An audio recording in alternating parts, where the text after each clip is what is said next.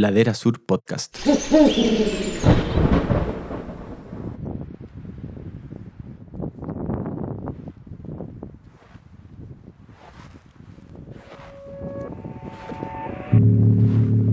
Cuando decido ir al Logan, bueno, al principio iba a ir acompañada, después no se dio y dije, escucha, realmente lo quiero hacer, no voy a depender de nadie, voy sola, ya está, basta.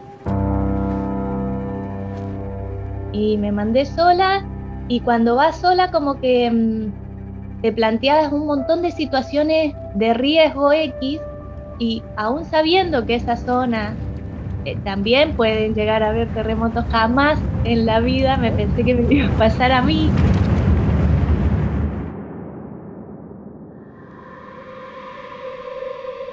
Natalia Martínez, San Rafael, Mendoza, 40 años, hippie, además instructora de esquí y guía de montaña, pero hippie. Pasatiempo, la fotografía. Admira Nancy Silvestrini, primera argentina en subir un 8000.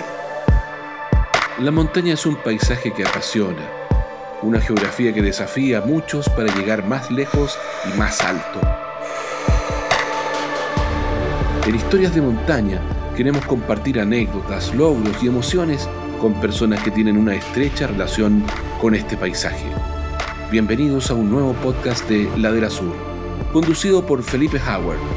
Este espacio es una presentación de The North Face.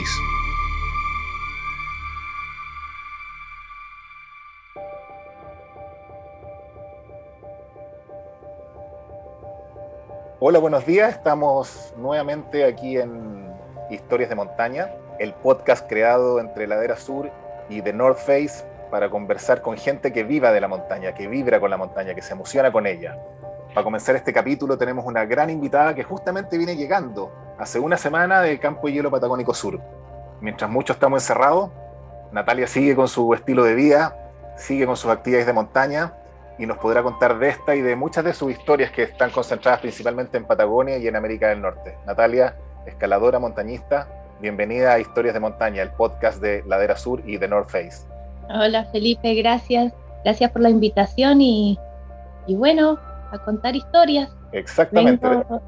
sí, vengo de, de, Campo de Hielo Sur ahora, hace una semanita y, y recién subidita del Cerro Ilse von Renzel, que está en el corazón de Campo de Hielo Sur y, bueno, contenta y contentos con mi compañero Camilo Rada de que, de que haya podido ser, porque nos tocó un tiempo terrible, bien patagónico. Algo, algo supe de eso, de hecho, entiendo que tuvieron un día dentro de hartos días de mal tiempo, como suele suceder en, Patagonia, y hasta donde sabemos, primera ascensión del, del monte Ilse, que más encima, si no me equivoco, Natalia, me puedes corregir, está en honor de la primera mujer exploradora de Campo Hielo Sur. Sí, ella, ella era una alemana que, que se hizo muy amiga de Federico Reicher, que bueno, para los argentinos es como el, el padre del andinismo,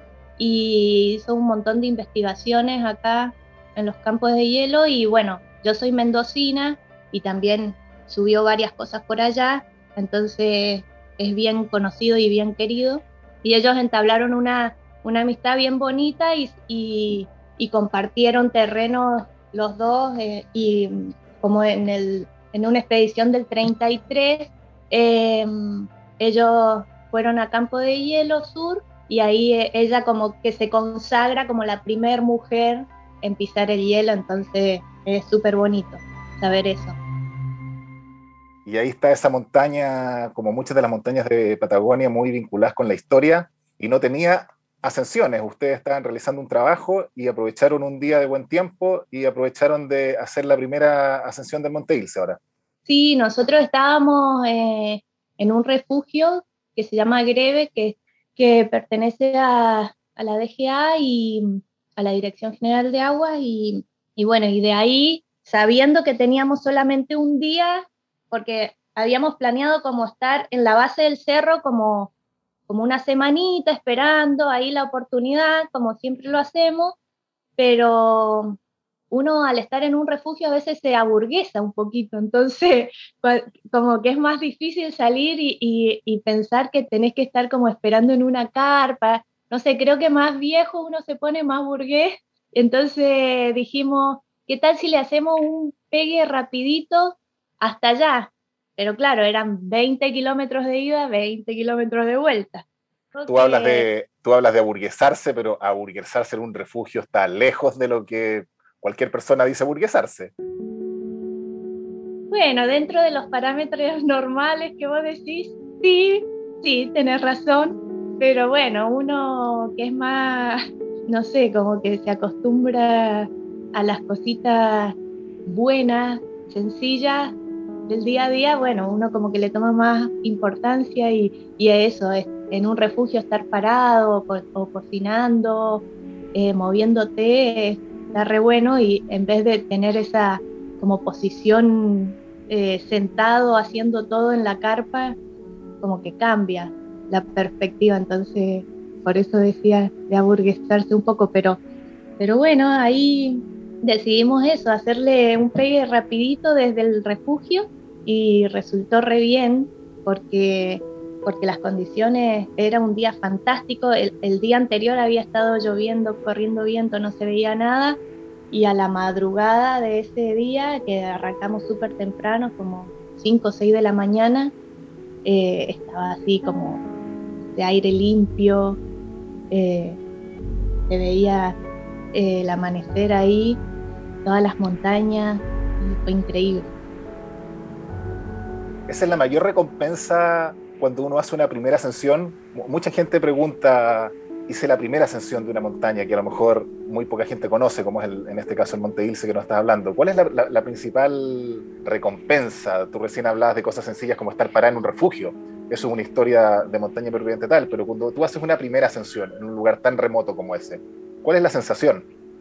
Em, bueno, qué sé yo, estar parado en un lugar alto y ver todo a tu alrededor no tiene precio más allá que sea primera ascensión o no uno como que a, veces es un poco egocéntrico y, alimenta eso, el ego de saber de que fuiste el primero, pero no, tampoco hace tanto. Eh, fuimos los primeros, pero todavía no sabemos si fuimos los, los primeros. Creemos que sí, pero yo creo que ahí o en cualquier montaña estar parado y, y, sentir esa inmensidad que te rodea y sentirte vos tan chiquita está re bueno. Te hace como poner los pies sobre la tierra y dimensionar las cosas como son. Que vos sos una parte más del paisaje, pero sos realmente insignificante.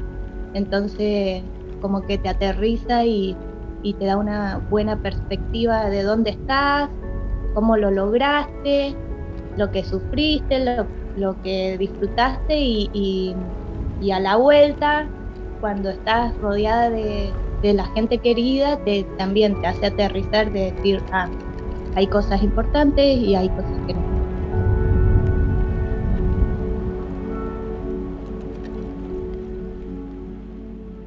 Oye, Natalia, para hablar de... ¿Cuál es el primer recuerdo que se te viene a ti, tú que llevas una vida dedicada a la montaña? ¿Cuál es el primer, el primer recuerdo que tienes de, de tu vida en la montaña? ¿Qué fue lo que te enamoró de la montaña? ¿Qué hace que hoy día estás permanentemente yendo a la montaña? ¿Tienes algo así como grabado? Sí, tengo grabado de, una salida que hice con mi hermana. Como e, ella es más grande que yo, entonces no la dejaban salir sola. Entonces, ¿quién iba? La chiquitita iba con ella para todos lados. Y en, una de esas salidas con sus amigos fuimos a un lugar eh, muy característico de mi pueblo que se llama Valle Grande y fuimos a, fueron a escalar, como a trepar así eh, una roca con una cuerda y yo quedé fascinada con eso y, dije, yo quiero, yo quiero seguir haciendo esto. ¿Qué edad tenías? Como 15 años. Ah, no, no, no, tan chiquitita. Bueno, pero en aquella época, eh, no sé, Er, éramos chicos, no sé, yo me crié en un pueblo re chiquito y, como que habían como costumbres, no sé, como que uno maduraba más tarde, me parece. Eh, entonces sí, a los 15 seguía siendo bastante inocentona todavía, a comparación con mis sobrinos ahora, si me pongo a pensar, sí. Claro, uno de repente ve, ve, las películas, no sé, cuando vi Push de Tommy Caldwell, que a los dos años estaba con Arneses escalando con el papá, claro, ahí cuando dice 15, por eso digo, pero claro, 15 sigue siendo una niña. Sí, totalmente. Y bueno, y, estar ahí en contacto con la roca, que, podías usar tus manos, tus pies para subir como un, gato ahí, eh, eh, la pasé re bien. Ellos estaban así como en su mundo, mientras yo subía, bajaba, subía, bajaba, y estaba feliz. Y esa fue como mi, yo creo que fue gracias a ella, mi hermana, que la acompañó a la salida, que me introdujo a la, a la montaña. Y bueno, y el amor a la naturaleza también, porque vivís en el campo y te criás ahí rodeada de, vida, básicamente. ¿Y tu hermana siguió escalando? ¿O fue no, No, ella, es muy deportista, pero es más indoor. Es, es, profe de educación física, pero es más, más de, de cosas cerradas. Perfecto. Oye, Natalia, y una vez que empezaste a escalar o empezaste este vínculo con la montaña, ¿hay alguna historia, algún relato, algún libro algo que te haya inspirado, así como dijiste, descubrí este mundo y ahora además me enteré, escuché, leí esta historia que, me, que, hay gente que realmente como que le fascina y le dice, quiero sentir esa inspiración, algo que te haya marcado de alguna historia que nos puedas contar. Em, me han marcado muchas historias, pero yo creo que em, desde que comencé a estudiar em, la carrera en la Escuela de Guías de Mendoza, una, una compañera mía, que es mi mejor amiga, me dice, vamos a la Concagua. Y yo le digo, ¿te parece si nosotras no recién estamos empezando? No, no, hay que ir, dice, hay que ir y vamos a ir a subirlo. Y, creo que ese empuje de, de, mi compañera fue lo que me enamoró de decir, puedo hacer un montón de cosas. Y, no, no hicimos cumbre, obviamente, pero eh, el camino recorrido fue alucinante y, yo creo que si, si, no hubiera tenido ese empuje, no, quizás no, no me lo hubiera planteado y, ella ha sido una gran fuente de inspiración siempre para cuando me planteo algo que estoy dudosa, así, recuerdo ese momento y, y me inspira a seguir. Oye, Natalia, me encantaría que pudiéramos conversar ahora en este podcast de Historias de Montaña, contar algunas de tus experiencias en montaña. Principalmente tú tienes mucha, mucha experiencia en Patagonia, que es un territorio que, muchas veces se asocia a sueños, a desafíos, a, lugares lejanos. nosotros a veces tenemos una cercanía, pero eh, a mí me ha pasado que de repente cuando estoy de viaje y digo I came from Patagonia, como que a la gente le brillan los ojos. Em, sobre todo tú ahora que estás, estamos haciendo este podcast, tú estás en, Punta Arena. El Monte Sarmiento, Monte Sarmiento, una montaña bellísima en Tierra del Fuego, de nuevo con mucha historia, escalada por Clemente Maffei y Carlo Mauri en 1956, después de cerca de 30 años de idas y venidas del padre Agostini, y, y tú le escalaste la segunda ascensión, pasaron 56 años, y más encima en invierno, una temporada que no es verano, Cuéntanos como hitos de esa expedición que varios hemos leído y es alucinante, es una montaña bellísima además, y segunda ascensión después de 56 años. Eso fue increíble. Nunca nos planteamos ir al Sarmiento como tal. Veíamos como que la montaña era súper lejana y, súper difícil y, y nosotros nos consideramos como dos montañistas con Camilo que nada, que van y suben porque les gusta y no andan buscando tampoco tanto problema, eh, en dificultad me refiero. Pero justo salió una promo, digamos, que... Pero como una promo, promo para ir al Sarmiento. Sí, una promo para ir al Sarmiento, porque nosotros queríamos ir a, como estábamos trabajando con el proyecto Anchar en el mapa de Cordillera de Darwin, dijimos, bueno, vamos a ir a subir algo por allá y estábamos como fijándonos qué podíamos llegar a subir. Y el Sarmiento sí, bueno, muy bonito, pero ya lo había subido alguien. Siempre tratamos de hacer alguna primera ascensión en, en los mapas que, que, hacemos. Y en eso llegó un amigo que dice, miren, tengo esta idea de ir al Sarmiento y hacer eh, un equipo multidisciplinario con, documentalistas, científicos, fotógrafo, montañista, y en eso serían ustedes los montañistas. ¿Les parece la idea? Y nosotros como que dijimos, sí, dale, bueno, vamos, pero no te aseguramos nada, porque vos sabés que, que viene de una historia bastante pesadita, así como un montón de gente súper reconocida mundialmente que ha tratado de subirlo y, no ha podido. O sea, no te aseguramos que nosotros eh, lo podamos hacer. De hecho, para los que no eh, sepan, perdón Natalia, el Sarmiento a veces cuando se ve despejado es una pirámide de hielo, es como ver un iceberg gigante desde Punta Arenas, que es precioso y se ve la cumbre es empinadísima y efectivamente muchas expediciones fracasaron hasta que fueron ustedes. Sí, es muy, muy bonito y la vista desde acá cuando se ve es alucinante. Y sí, tiene una historia re bonita también atrás del padre de Agostini. Y bueno, entonces fuimos y, en el, el, ascenso en sí como que pasó demasiado rápido y uno como que no se, no alcanzó como a disfrutarlo tanto in situ, sino después una vez que, que te habías dado cuenta que lo habías hecho. Pero antes de eso, antes, cuando ya empezamos a planear que, que, íbamos, que era un hecho que íbamos a ir, empezamos a ver fotografías, como a, verlo con, con, ojos más de montañista y no tanto de historiadores. Ahí vimos una, la, la, pared norte que yo quedé como alucinada y yo dije, a lo italiano la directísima por acá, no queda otra, porque por los otros lados yo la miraba así como que no me iba a dar para subir.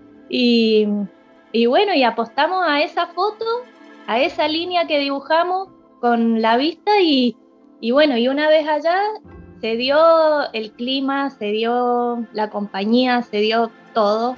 Y aunque la sufrimos para llegar a la base del cerro, porque nos tocó un viento re fuerte, perdí la mochila yo en una, salió rodando para abajo, la tuve que ir a buscar. La perdiste por el viento. El viento te sacó la mochila.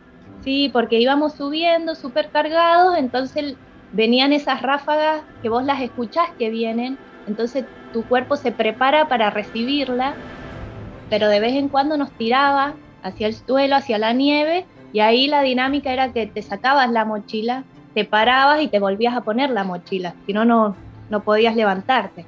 Y en una de esas le pifié y se me fue la mochila para abajo, rodando así, dije, listo, se me terminó la expedición acá y, y me quedo sin expedición porque se me cae la mochila y se, o sea, se explota, se desparrama todo por el viento, andaba a encontrarlo. Y bajé así directo, teníamos los esquí puestos, bajé directo a buscar la mochila y bueno, y ahí estaba eh, esperándome, diciendo, bueno, quería ver si estaba preparada para esto. ¿Y eso era en, un comienzo de la expedición, en la mitad, al final, partiendo? En uno de los porteos, en uno de los porteos que, estábamos haciendo para llegar a la base, porque sabíamos que contábamos con muy poquitos días, porque venía una ventana que era inusualmente esperada, o sea, marcaba todo cero, y eso no lo había visto nunca yo en Patagonia. Entonces, cero viento, cero precipitación, cero todo. Y yo dije, hay que estar ahí pero hay que estar ahí, en la base del cerro, no, no mirándolo de lejos. Mm. Entonces, la previa a ese día eh, estuvo súper feo, muy feo, ráfagas muy fuertes de más de 100 kilómetros y hasta que nos obligó a hacer cueva de nieve en el medio y todo, pero bueno, había que llegar, como sea había que llegar y estuvimos, por eso te digo, estuvimos justo, en el tiempo justo, porque también empujamos para eso. ¿Y en la cueva de nieve cuánto tiempo estuvieron? Un día nada más, una noche. Ya, un día esperando. ¿Y de ahí la jornada a la cumbre y volver? Y eso fueron como, como 28 horas, algo así, por ahí.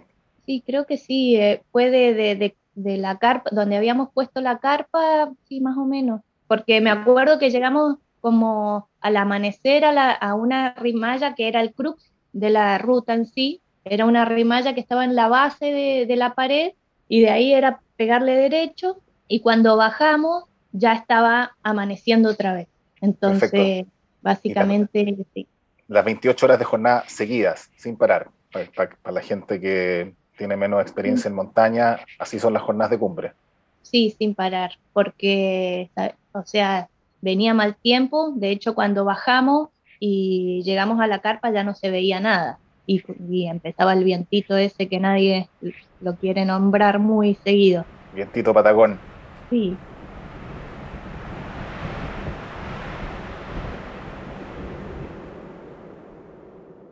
Oye, eh, aparte del, del, Sarmiento, que podríamos hablar bastante, y del proyecto Anchal Patagonia, que tiene que ver con subir estas ascensiones, subir esta montaña sin, sin, sin previas ascensiones, idealmente para mapear principalmente Cordillera Darwin, Campo Hielo, toda la zona patagónica. También tú tienes harta experiencia en, en Norteamérica. Entiendo que estuviste la primera ascensión con nombre de una montaña con nombre inescalable, Monte Spin.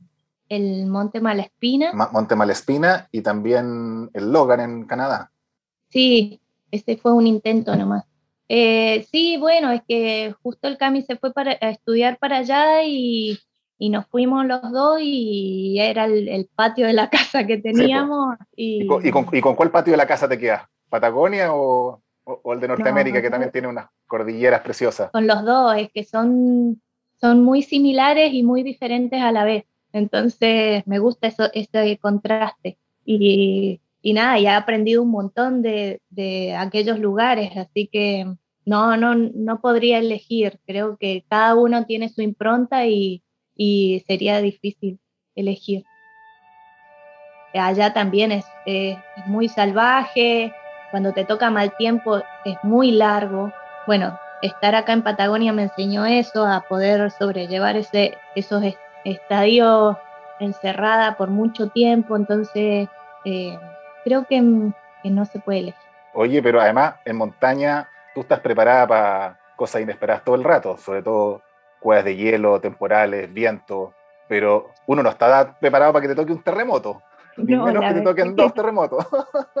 sí, eso fue bastante particular porque al final, cuando decido ir al Logan, bueno, al principio iba a ir eh, acompañada, después no se dio y dije, escucha, realmente lo quiero hacer, no voy a depender de nadie, voy sola, ya está, basta.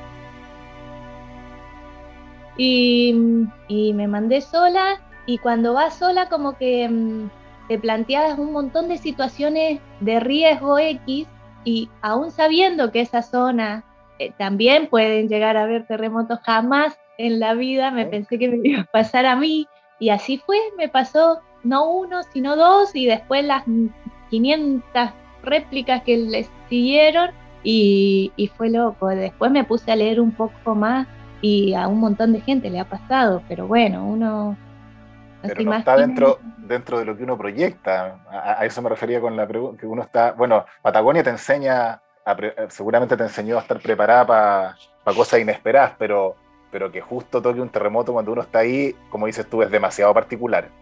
Sí, además que yo soy mendocina, ahí también, los santiaguinos también, todo el rato tienen su, su se les mueve el piso a nosotros también allá y, jamás, de todas las veces que he ido a la montaña, ya jamás me había pasado. Entonces, como que no lo tenía presente. Y sí, eso me enseñó un montonazo también, porque además que fue una situación X de, de no entender qué es lo que estaba pasando, porque yo estaba dentro, cuando sucedió las dos veces, yo estaba dentro de la carpa, entonces como que no, o sea, cuando te empiezan a caer las ideas de la cabeza, qué, qué es lo que está pasando, por qué se mueve esto, no, no, nunca, nunca lo pensé que, iba a pasar eso. Entonces, no sé, avalancha, estás arriba de un Cerac, eh, cualquier cosa menos que iba a haber un terremoto. Y, y aprendí un montón de eso también. Pues la verdad que fue una gran historia en mi vida.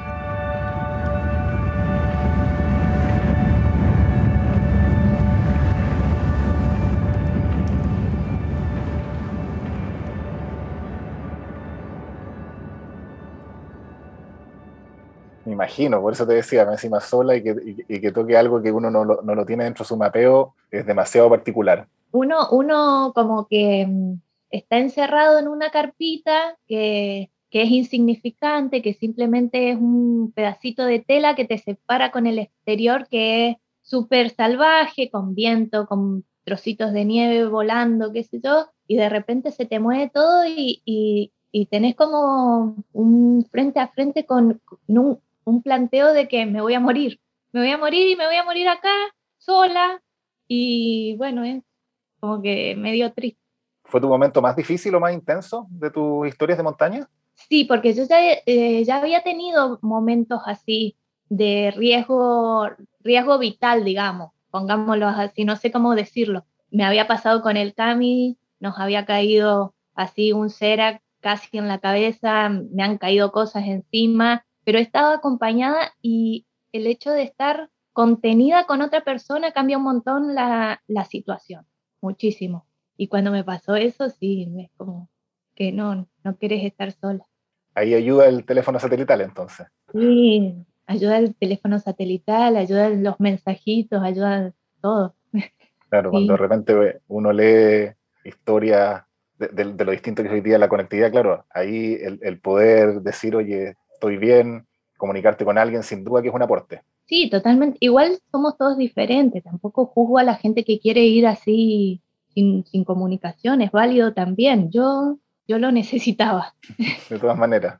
Oye, Natalia, ¿cuál es tu mejor recuerdo que te trae la montaña? ¿Tienes, así como cuando te pregunté delante, con ese momento como inspirador, si tú miras para atrás de todas las expediciones en las que he estado, ¿hay algún recuerdo que tú es así como que, mira, esto es plenitud, esta es mi historia de montaña de mayor plenitud que es mi mejor recuerdo?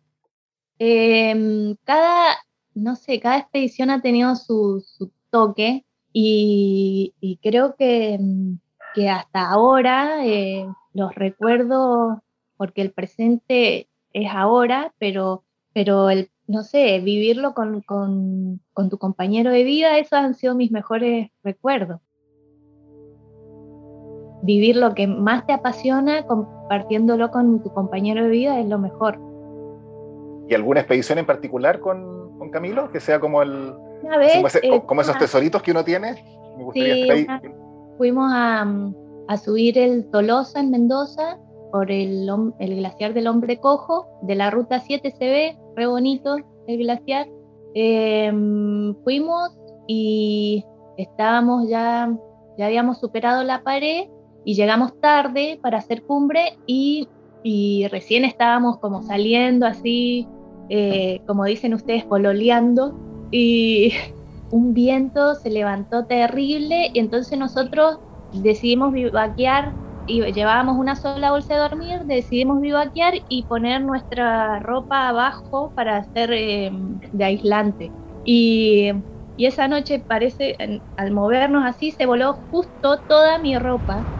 Y eh, a la mañana siguiente, cuando íbamos a seguir hacia la cumbre, no tenía ni chaqueta de pluma, ni pantalón, o sea, tenía el interior nada más puesto, no tenía con qué seguir. Entonces dije, bueno, sí, con este chabón voy a, a seguir, eh, ya esta es la, es la, prueba de fuego, porque así que, eso fue como algo bonito y bien característico que nos tocó a los dos pasar de quedarme así eh, casi en bolas literalmente y, y, tuvimos que bajar el glaciar así porque no, no tenía que ponerme. Se te vuela la ropa acá, en el Sarmiento la mochila. No, sí, soy bastante, me, me pasan cosas, sí, me pasan cosas. Oye, yo sé que podríamos seguir conversando de muchas historias de montaña. Tu experiencia en montaña, sobre todo como hablábamos delante en Patagonia, eh, es abundante. Todas las expediciones en Campo Hielo Sur, en Tierra del Fuego. Y, de eso se trata este podcast, de hablar de historias de montaña, el, podcast de Ladera Sur con The North Face, que quiere mostrar y compartir gente que vive, que vibra, que se emociona eh, en la montaña. Así es que Natalia, muchísimas gracias por participar en, en este podcast nos encantaría tener una próxima oportunidad para hablar de más anécdotas, más historias. Sé que se nos quedó el volcán Aguilera fuera, por ejemplo, dentro de, la, de las expediciones bonitas que has hecho. Así que muchísimas gracias por participar en este podcast, Natalia. Bueno, muchas gracias a vos, Felipe. Un abrazo. Muchos saludos a Camilo y como decía al principio, Seguimos en, épocas de pandemia, muchos encerrados. Tú vienes llegando hace una semana de Campo Hielo Sur. Mañana te embarcas a Puerto Natal, es una nueva aventura. Así que personas que viven de la montaña y que vibran, se emocionan y comparten la naturaleza son las que queremos mostrar en este podcast de Ladera Sur con The. Así que muchas gracias y mucho éxito en la siguiente aventura. Saludos. Pronto nos volvemos a encontrar en un nuevo capítulo de Historias de Montaña, un podcast de Ladera Sur, con la conducción de Felipe Howard Este espacio es una presentación de The North Face. Encuéntranos en Spotify.